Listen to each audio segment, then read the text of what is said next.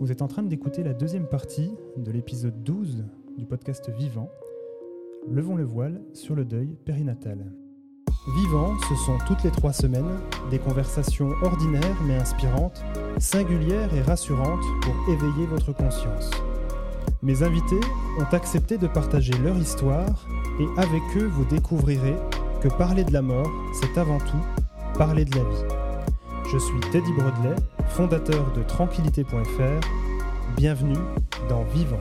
Bonjour à tous, j'espère que vous allez bien. Bienvenue dans cette deuxième partie de l'épisode 12 de Vivant, consacré à Sophie de Chivray du podcast Au revoir podcast, Levons le voile sur le deuil périnatal. Dans cet épisode, vous découvrirez la suite de son parcours, ce que cet événement a changé dans sa vie et comment Sophie a décidé d'impacter la vie de milliers de personnes en lançant son podcast Au revoir podcast. Je ne vous en dis pas plus et laisse la parole à Sophie. Voilà, c'est ces trois semaines qu'on qu'on séparait le diagnostic de mon accouchement. Elles étaient très compliquées parce que l'horizon, c'était quand même, euh, au bout du compte, le, décès de mon bébé et un accouchement. Euh, et voilà, comme, comme j'ai dit, c'est quelque chose que je redoutais énormément. Et en fait, euh, voilà, une prise en charge d'une interruption médicale de grossesse, c'est quelque chose de, compliqué à vivre parce que on, est hospitalisé la veille. Euh, ensuite, il y a une sorte de compte à rebours, d'une certaine manière, avec un certain nombre d'étapes, notamment euh, l'étape euh, où on va nous, injecter en fait un, produit qui endort le bébé et arrête son cœur à travers le cordon ombilical en fait. Ça c'est vraiment l'étape euh, la plus horrible que j'ai eu euh, à vivre. Et, après en fait l'accouchement que je redoutais énormément, bah finalement euh, c'était pas justement le la chose la plus dure de, de tout ça en fait. C'était, je m'en étais fait une montagne et et ça me tétanisait et pourtant, euh, bah c'est un passage obligé, je pense, euh, aussi pour euh, pour qu'on puisse se sentir parent, d'avoir un vrai accouchement, un accouchement par voix basse. je connaissais en fait, quand on nous explique pourquoi il faut accoucher par voie basse, on nous explique notamment le fait que pour des grossesses ultérieures, alors bien sûr, on ne pense pas aussitôt aux grossesses ultérieures quand on nous annonce que le bébé euh, va pas bien, mais il faut préserver le plus possible l'utérus. Et si on commence à faire une césarienne, euh, voilà, c'est jamais un acte complètement anodin. Et quand c'est pas justifié, en fait, bah voilà, un accouchement par voie basse, c'est toujours préférable. Et il y a aussi plein de mécanismes qui se mettent en route quand on a un accouchement par voie basse aussi pour se réapproprier cette grossesse et pour se dire oui, j'ai vraiment accouché. Et si je me sens mère maintenant, bah oui, je suis tout à fait légitime, j'ai accouché en fait, comme n'importe quelle femme. Et, et c'est vraiment comme ça que je l'ai perçu mon accouchement finalement. Euh, je l'ai perçu comme, euh, bah voilà, c'est l'aboutissement d'une vraie grossesse. Enfin, j'ai eu des échographies, j'ai eu euh, mes nausées euh, au premier trimestre, j'ai senti mon bébé bouger et j'ai accouché comme n'importe quelle femme. Et ça, je pense que finalement, euh, c'est quelque chose que j'avais complètement sous-estimé. Et je voyais que l'aspect négatif de l'accouchement. Et finalement, ça, ça a dit beaucoup de choses de moi, la manière dont je l'ai appréhendé. Et j'ai vraiment découvert des facettes que je connaissais pas. C'est-à-dire que euh, alors bon, je vais le dire comme ça et ça va peut-être en effrayer certains, mais sur moi, la péridurale n'a pas fonctionné. Alors normalement, il y a une péridurale, ce qui permet en plus de pas trop sentir les contractions. Euh, voilà, on n'a pas envie de sentir trop les contractions quand on a une interruption médicale de grossesse. Et moi, elle n'a pas fonctionné en fait, la péridurale. Et franchement, j'ai maudit la terre entière hein, sur le moment. Euh, enfin, ça n'allait pas du tout.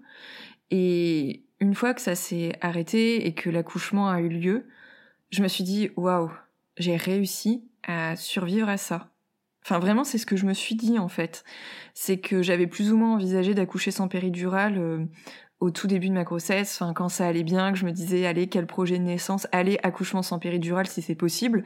Et il y avait une petite voix au fond de ma tête qui me disait à chaque fois non mais Sophie t'es ultra douillette, t'as un, rapport à la douleur, vraiment ton seuil de tolérance à la douleur c'est que dalle quoi. Et en fait le fait que la péridurale ne fonctionne pas et que j'ai réussi à, euh, à supporter ça en fait. De toute façon, je crois que j'avais pas trop le choix. Mais je me suis dit, mais non, je suis capable de de de, de supporter cette douleur et et, vraiment, enfin, je je pensais pas que j'en étais capable. Là, pour le coup, en fait, à peine l'accouchement était terminé, que je me suis dit, mais je suis peut-être plus forte que ce que je pense, en tout cas d'un point de vue physique. Et euh, c'est comme ça que j'ai vu les choses. Et ça m'a fait vachement bien. Et j'ai même un copain qui m'avait dit, euh, non mais attends, euh, euh, enfin il avait dit ça en rien, mais ça m'avait fait beaucoup de bien. C'était de me dire, écoute, tu voulais pas de péridurale, bah voilà, ça n'a pas fonctionné sur toi parce que t'en voulais pas. Ton corps, il a dit fuck à la péridurale et euh, et voilà. Et en fait, ça m'avait fait beaucoup rire et je m'étais dit bah ouais, enfin vu sous cet angle-là, bah ouais, c'est peut-être ça en fait qui s'est passé. Et j'étais plutôt fière de moi. Et par ailleurs. Euh, la question, elle s'est même pas posée en fait une fois que j'ai accouché, qu'on m'a demandé, la sage-femme nous avait demandé en fait si on voulait voir l'enfant, si on l'avait prénommé. Voilà, l'idée c'était vraiment de pas faire d'erreur. Euh, la sage-femme voulait pas faire d'erreur, elle voulait pas nous heurter et voulait vraiment euh, faire ce qui correspondait à notre volonté en fait de parents. Et, et ouais, c'était, ça reste une rencontre, cet accouchement avec un bébé c'était notre bébé. Enfin, c'était et c'était beau. Enfin, je le dis euh, comme ça. C'est que euh, toute la violence du truc, euh, bah, je suis super émue là.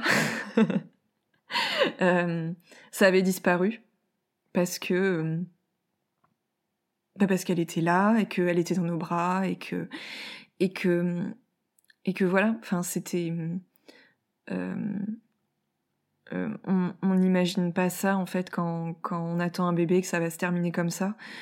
Mais ça, s'est quand même terminé sur une rencontre qui était belle et que je regrette pas en fait. Il y a des choses qu'on n'a pas faites et que je pourrais peut-être regretter maintenant, c'est qu'on n'a pas pris de photos. Mais euh, en fait, les, sages-femmes en prennent, elles, des photos du bébé, ne serait-ce que pour le dossier médical. Et, euh, on sait que du coup, euh, on peut repartir avec les photos ou que si on ne veut pas les voir, on pourra toujours y avoir accès. Et nous, on est reparti avec une clé USB avec les photos euh, que je n'ai toujours pas. Enfin, si je les ai vues une fois, ça m'a beaucoup heurté et du coup, je les ai pas revues depuis trois ans. Mais, euh, mais c'est vrai que maintenant, il euh, y a des parents qui pensent à, prendre un appareil photo et à faire des photos d'eux et du bébé en salle de naissance. Ça, on l'a pas fait. Et je le regrette un petit peu. Et en même temps, j'ai pas envie de le regretter parce que tout ce qu'on a fait, c'est toutes les décisions qu'on a prises, on les a prises avec nos capacités euh, psychiques du moment. Ça nous semblait être les meilleures décisions à ce moment-là, donc euh, voilà, je reviens pas là-dessus. Mais c'est vrai qu'il faut pas hésiter éventuellement à, se créer des souvenirs et, hum, parce que bah, c'est ce qui nous reste. Et, euh, et ce souvenir de l'accouchement, bah, ça reste malgré tout un beau souvenir. Voilà, ça, je voulais le dire parce que j'ai beaucoup insisté sur le négatif de ces trois semaines que j'avais passées. Euh, parce que ouais c'était pas c'était négatif hein. ça je vais pas je vais pas refaire l'histoire je l'ai perçu vraiment comme quelque chose de négatif et je me suis coupée de mon bébé beaucoup trop longtemps à mon goût et le lien que j'ai renoué avec elle c'était plus vers la fin et là pour le coup je regrette un peu de pas m'être ressaisie en fait à un moment donné euh, de réinvestir un peu plus cette grossesse mais je sais que j'en étais pas capable sur le moment donc euh, voilà c'était comme ça mais euh, mais s'il y avait bien quelque chose de positif, c'était cet accouchement et cette rencontre. Parce que l'accouchement, voilà, comme je l'ai dit, ça m'a beaucoup appris sur moi-même. Euh, je me suis sentie beaucoup plus forte physiquement que ce que je pensais, et ça, c'est pas rien en fait. Pour l'estime de soi aussi, c'est ça aide à se reconstruire, de se dire ça. J'ai eu un vrai accouchement comme une vraie mère. Je suis pas une mère pour la plupart des gens parce que j'ai pas les signes extérieurs de la maternité. Voilà, je suis pas ressortie de la maternité avec un bébé par exemple, mais euh, mais ouais, j'ai eu un vrai accouchement et, et, ouais, je suis une putain de warrior parce que j'ai eu un accouchement sans péridurale. J'aurais été fière si je l'avais fait dans un cadre, on va dire, classique, et là j'étais encore plus fière de moi, en fait, d'une certaine manière. Tu peux, tu peux. Ce que tu as vécu, ça demande beaucoup de courage, donc bravo à toi. Est-ce que tu pourrais me dire ce que cette expérience a changé pour toi et ce que ça a changé également bah, pour votre couple avec, avec ton mari? Ça, ça a changé, à la fois ça a tout changé, ça a rien changé. en fait, dans euh, j'ai amorcé en fait dans les, dans les jours qui ont suivi mon congé maternité. Donc là c'était un congé maternité sans bébé. Ça c'était dur. Et euh, c'est vrai que rien que ça là pour le coup c'est dur à encaisser. Et, et au début je, voyais vraiment beaucoup beaucoup de négatifs dans ma situation. Je c'était facile pour moi de de perdre pied et de, de, m'enfoncer dans une tristesse euh, vraiment euh, très très profonde. Euh, même s'il y avait des moments dans la journée où je me. Pas que je me, ressaisisse, me ressaisissais, mais ça allait un peu mieux. Mais j'étais pas tout le temps, tout le temps en train de pleurer. Mais en fait, ouais, je, je, me suis sentie triste comme jamais. C'était très dur de, de vivre cette expérience. Et là aussi, en fait, euh, c'est du point de vue du couple, c'est dur parce que parce que je pense, euh, je sais pas si mon mari s'est vraiment mis, euh, il a vraiment mis sa souffrance de côté pour me soutenir moi. En tout cas, dans notre entourage, ce qui a été bien, c'est que la plupart des gens, de nos gens proches, ne disaient pas à mon mari alors comment elle va Sophie, sans lui demander à lui comment il allait. Donc, euh, donc voilà, du point de vue du couple, il n'y a pas eu non plus un déséquilibre énorme de ce côté-là. Par contre, dans l'intimité, oui, je pense qu'il y a eu des moments où il s'est plus soucié de moi que soucié de lui. Et ça, ça peut être un peu compliqué aussi à gérer sur le, temps long. Mais euh, en fait, très rapidement, ce qui nous a permis de tenir bon, c'était euh, de faire des, projets de choses qui nous plaisaient, en fait. Même si c'était dur de faire des projets sans notre bébé, on s'est lancé quand même dans dans pas mal de choses qui nous ont permis euh, de, de, de nous apporter aussi du bonheur dans notre vie, qui n'était pas euh, ultra heureuse à ce moment-là. Euh, et il y a eu ce, ce, voyage en février, et, et très rapidement, on s'est projeté dans d'autres voyages. Et ça, ça nous a permis de tenir bon. Et je pense qu'en fait, c'est ça le, le truc, c'est que rapidement, on identifie ce qui nous fait du bien, et on va plus à l'essentiel, en fait.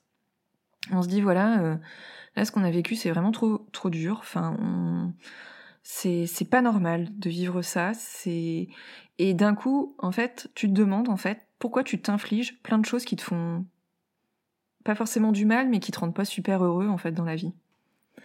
Euh... Donc, euh...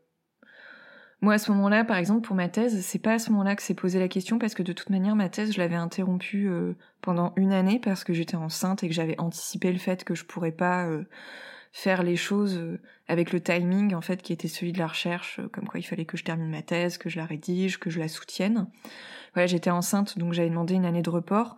Mais par exemple, ça c'est une grosse décision que j'ai prise suite à, à ce deuil périnatal, c'est est-ce que ma thèse, elle me rend heureuse en fait?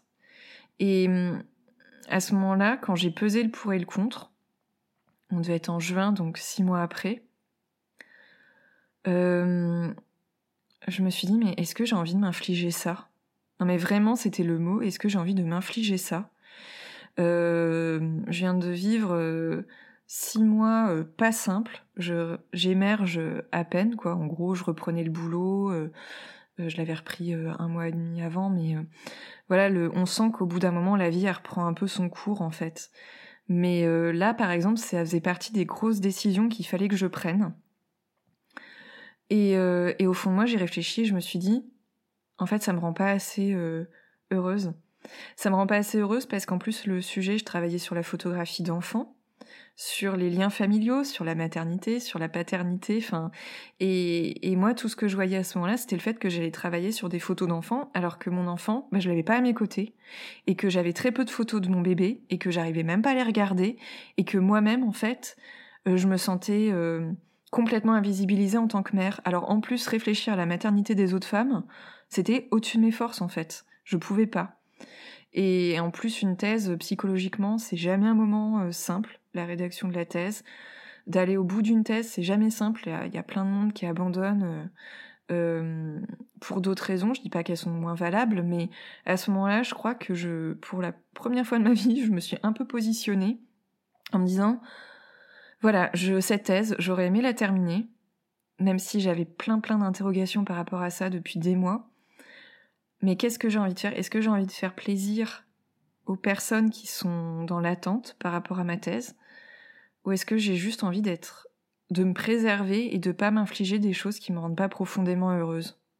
Pour plein de raisons en fait. Et, et je savais en plus que si je me réinscrivais, il fallait que je soutienne ma thèse dans un laps de temps. Euh, voilà, j'avais encore une année pour la rédiger entièrement et ensuite pour la soutenir. Et que j'avais aussi envie de me projeter dans une autre grossesse et que je me voyais mal euh, mener de front deux batailles qui sont d'un côté bah, une thèse. Souvent les, chercheurs disent ah j'ai enfin accouché de ma thèse et moi je me voyais pas mener de front un projet de grossesse après un deuil périnatal plus ma thèse. Enfin c'était impossible, il y avait une incompatibilité telle, je pouvais pas accoucher deux fois. voilà c'était et j'ai décidé d'arrêter et c'est une décision, je regrette pas, même si franchement j'aurais bien aimé aller euh, au bout et et et voilà, enfin c'est toujours quelque chose qu'on interrompt et et après trois années avoir bossé dessus, ouais c'est dommage. Mais ouais, ça remet les choses à plat en fait, de perdre un bébé.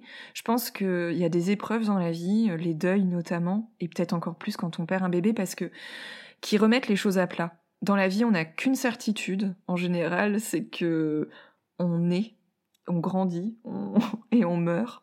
Enfin, on est, on grandit, on devient adulte, on fait plein de choses et on meurt. Et, un deuil périnatal, là, pour le coup, ça remet en cause cette certitude profonde qu'il y a la vie, puis il y a la mort. Parce que là, en fait, euh, la mort qui précède la vie, c'est juste inimaginable. Et la mort juste après une naissance, qu'il s'agisse de quelques jours, quelques semaines, quelques mois, c'est juste... Euh, ça ne devrait pas exister en fait. Et quand on remet en cause une certitude aussi profondément ancrée, bah forcément, on, est amené à s'interroger sur toutes les certitudes qu'on a, euh, qu'il s'agisse d'un point de vue professionnel ou personnel ou, ou, d'autres choses en fait, je sais pas. Mais euh, ça, ça nous pousse peut-être à nous poser les bonnes questions sur ce qui nous rend heureux, sur ce qu'on croyait être euh, euh, euh, certain à 100%, sur ce qu'on... Par exemple, oui, c'était une certitude que j'avais envie de faire telle chose dans la vie, ou voilà, bah, ces certitudes-là, je les ai réinterrogées après avoir perdu mon bébé, et en fait, c'était pas des certitudes, c'était, c'était plus des certitudes, en fait. Donc ça, c'est vraiment quelque chose de de d'essayer d'avancer, de, de, cheminer, de parfois on recule. Hein. Il y a des moments, il y a un jour où ça va, et puis ça va être suivi de trois jours où ça va pas du tout. Mais euh, mais voilà, ouais, une, une, vraie interrogation sur ce qui nous rend euh, heureux dans la vie, sur ce qu'on veut dans la vie et et de pas s'encombrer d'interrogations accessoires qui nous pourrissent un peu euh, le le cerveau et ouais, enfin c'est d'un coup il y a des hiérarchies qui s'opèrent en fait. Et ça effectivement, enfin il y a des hiérarchies qui se sont opérées. J'ai coupé des liens avec des personnes, j'ai j'ai pris des décisions professionnelles et ça effectivement euh, euh, c'est d'une certaine manière grâce à ma fille. Et en te présentant, tu as tu as évoqué le fait que tu avais deux jumelles. Euh, comment tu as vécu l'après? Euh, comment tu vécu ce second parcours du coup de, grossesse? Alors, euh, donc j'ai accouché en décembre, je suis retombée enceinte euh, fin août. Et j'ai découvert que j'étais enceinte en, en septembre. Je suis en train de compter, mais je crois que ça faisait presque neuf mois en fait que j'avais accouché la première fois, ce qui est assez drôle. Euh, j'ai eu besoin du temps d'une grossesse en fait pour euh, pour euh, réenvisager de tomber enceinte. bah déjà la grossesse d'après, on finalement on s'y projette parfois plus rapidement que ce qu'on peut imaginer, dans le sens où je savais que j'allais pas retomber enceinte aussitôt, mais la question elle s'est posée assez rapidement en fait. Euh, parce que c'est quelque chose. Euh, moi, j'avais besoin d'entendre mon mari me dire que oui, on allait avoir d'autres enfants en fait. Enfin, pas forcément tout de suite, mais que ça voulait pas dire qu'on mettait un arrêt brutal à tous nos projets. Parce que c'est dur de faire le deuil d'un bébé et de se dire en plus, si ça se trouve, l'autre, il va pas être partant pour qu'on essaie d'avoir d'autres enfants. Euh, donc de ce point de vue-là, j'avais besoin d'être pas mal rassurée. Donc euh, voilà, je savais que ça allait se faire, que en tout cas que que c'était pas un sujet euh, tabou.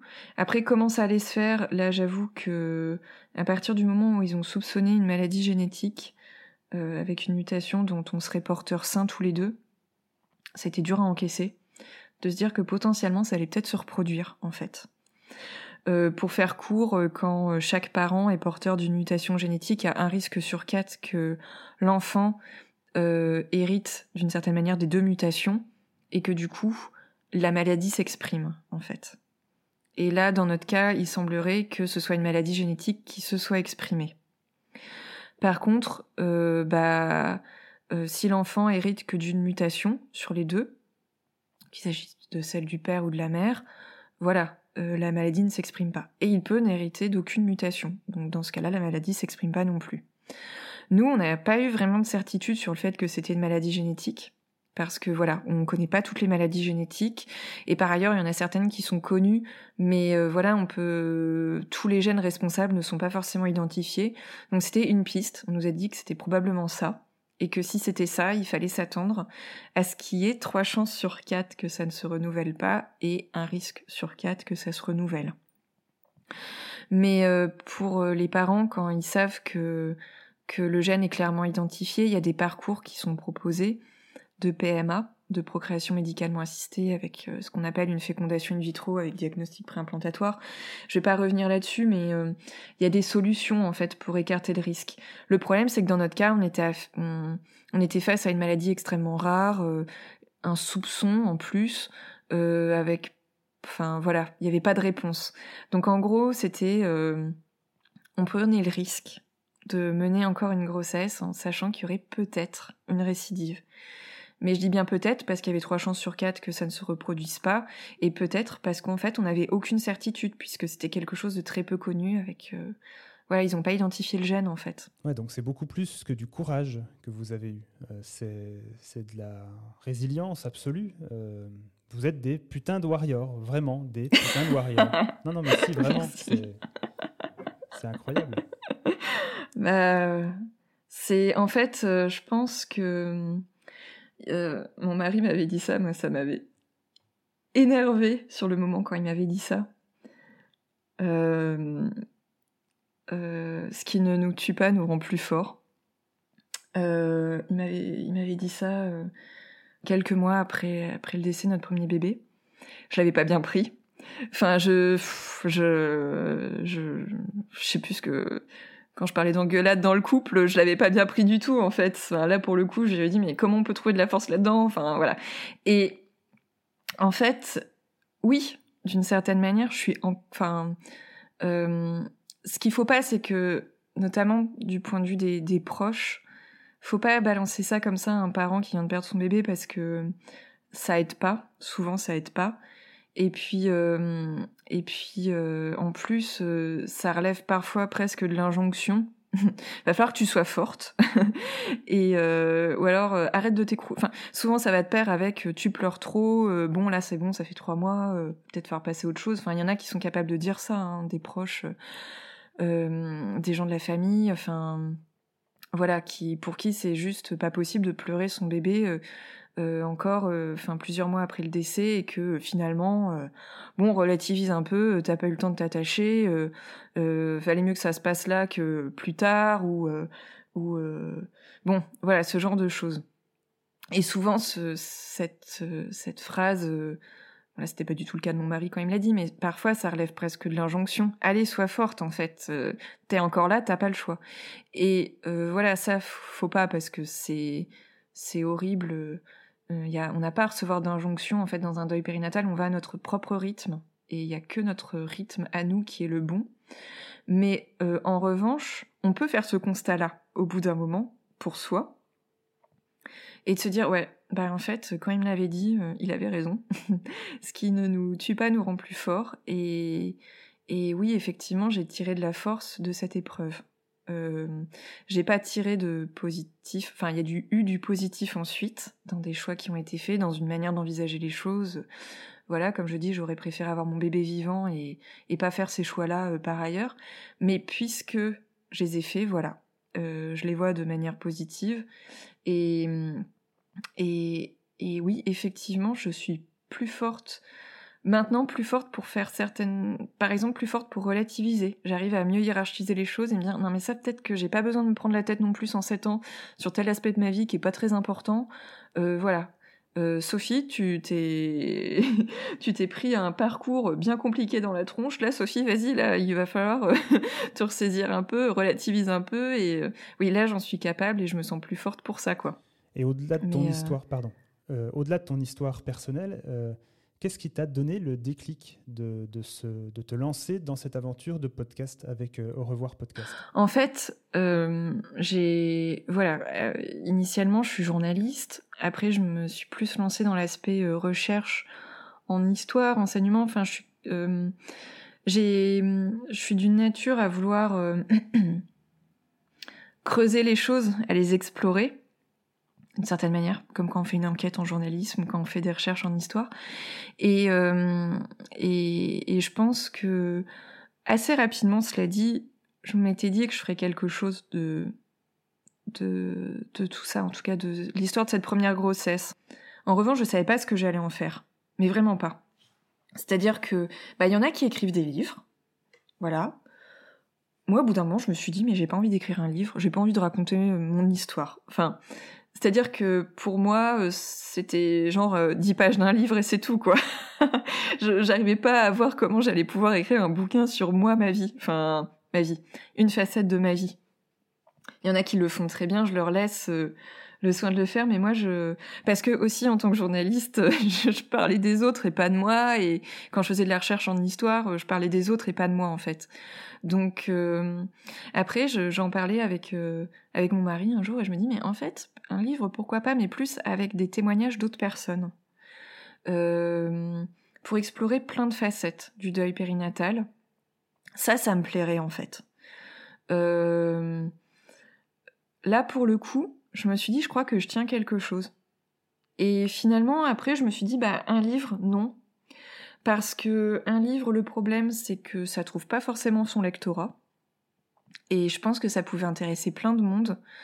Euh, cette thématique du deuil périnatal à travers plein de témoignages, euh, que ce soit des parents ou, des professionnels ou des bénévoles. En fait, là pour l'instant, il n'y a pas eu beaucoup de professionnels interviewés sur le dans le cadre du podcast, mais il y a eu une puéricultrice notamment, et, et, euh, il va y en avoir d'autres dans les prochains épisodes, bénévoles aussi.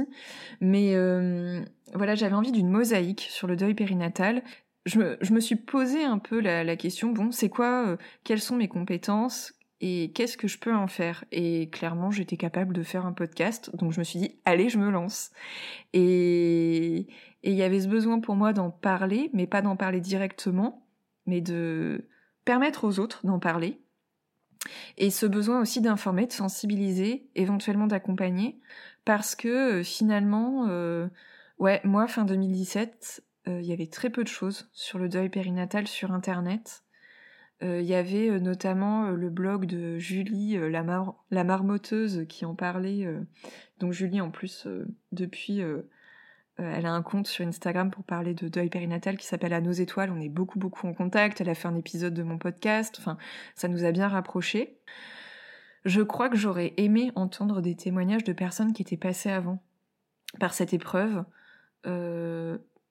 pour peut-être m'accompagner aussi et me préparer. Ça, c'est quelque chose qui m'a manqué.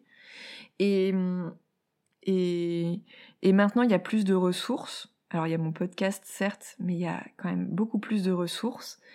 Et je sais que, par exemple, Chloé, qui intervient dans le deuxième épisode de mon podcast, qui a une interruption médicale de grossesse, ça l'a beaucoup aidé, toutes ces ressources qu'il y avait pour préparer sa propre interruption médicale de grossesse. Euh, elle m'expliquait que ça lui avait permis de se poser les bonnes questions et de rien regretter. Elle avait anticipé plein de choses en fait.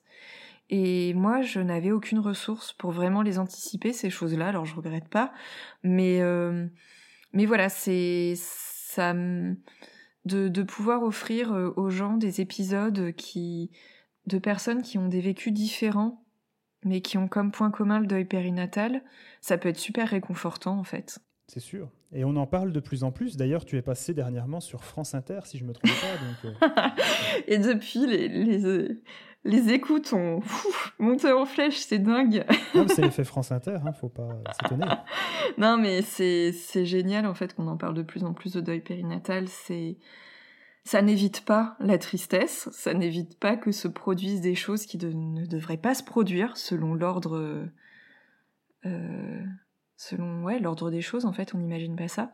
Par contre, de sensibiliser de plus en plus, ça enlève quand même, je pense, une énorme solitude pour les parents qui le traversent. C'est ça qui est important en fait.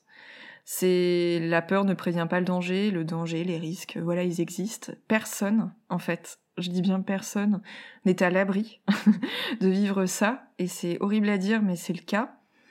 Mais bon, enfin, même en connaissant les risques, en fait, euh, ça va pas nous empêcher d'avoir des enfants, enfin, de savoir que potentiellement il y a des fausses couches ou, ou des morts euh, fétales in à terme ou des choses comme ça.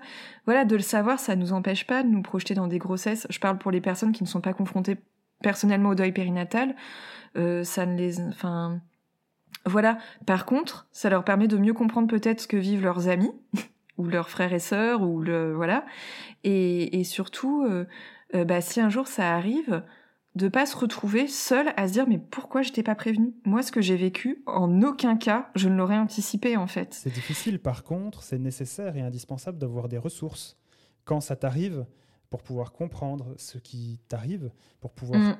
accepter aussi euh, et pouvoir continuer à avancer euh, plus facilement dans, ton parcours de vie. Euh, mm. c'est indispensable. Ouais, complètement. Ouais, ouais, non, mais complètement. En fait, parfois, un des arguments, je dis ça par rapport à j'avais vu passer ça, une maman qui disait à un médecin, mais pourquoi vous m'avez pas prévenu avant en fait? Pourquoi vous m'avez pas dit que ça pouvait se passer comme ça? Euh, qu'un bébé décède à terme dans le ventre de sa mère. Et je crois que le médecin lui avait dit mais je veux pas effrayer tout le monde ou toutes les futures mamans ou toutes les mamans. Mais en fait, il s'agit pas d'effrayer. c'est même si c'est effrayant en soi, mais euh, mais parfois on fait des choses, on sait très bien que ça peut déboucher sur euh, sur qu'il y a des risques en fait.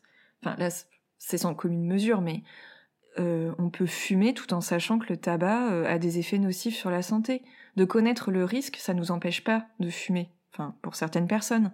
Mais bah, faut se dire que le deuil périnatal, là vraiment la comparaison est un peu tirée par les cheveux, mais c'est pareil, c'est pas de savoir que ça peut se produire, enfin de savoir que ça peut se produire, ça va pas nous empêcher d'avoir des des enfants et il y aura encore l'immense majorité des gens qui ne connaîtront pas personnellement le deuil périnatal. Heureusement, Enfin, statistiquement, euh, il y a quand même beaucoup plus de chances d'avoir une grossesse qui se passe bien, qui se passe bien qu'une grossesse qui se passe mal. Heureusement.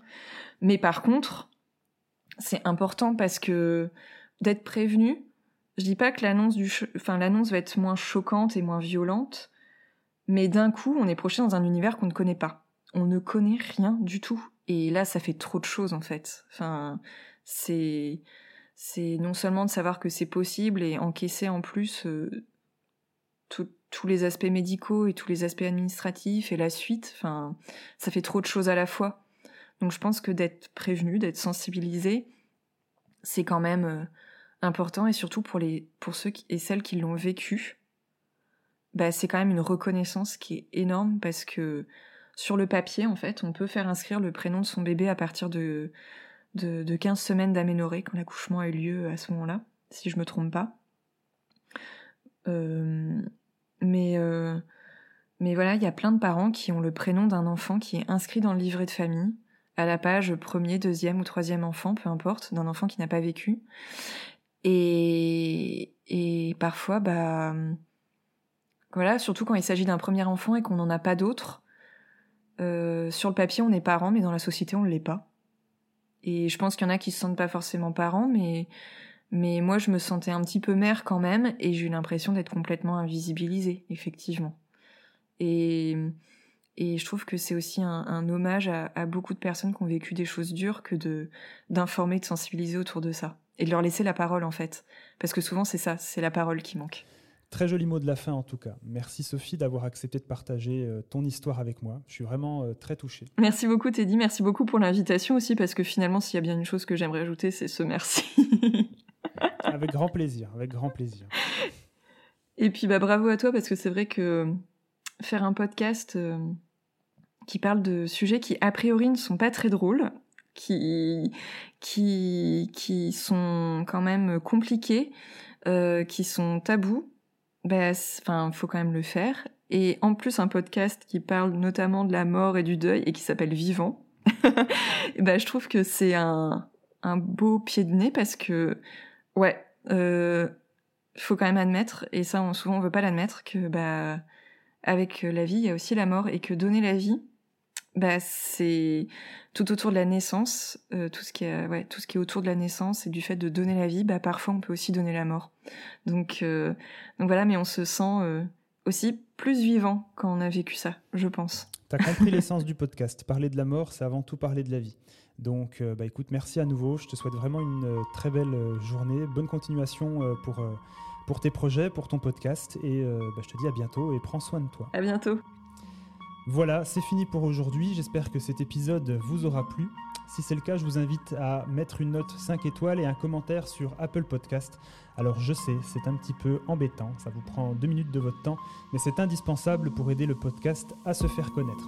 Je vous invite également à vous abonner sur le compte Instagram et Facebook at tranquillité.fr pour être notifié des prochains épisodes et à découvrir également le podcast de Sophie euh, sur son compte Instagram at au revoir podcast. Quant à moi, je vous donne rendez-vous dans deux semaines pour un nouvel épisode euh, où je recevrai Pauline Ronez, fondatrice d'une Rose Blanche, qui nous parlera de son histoire. D'ici là, prenez soin de vous.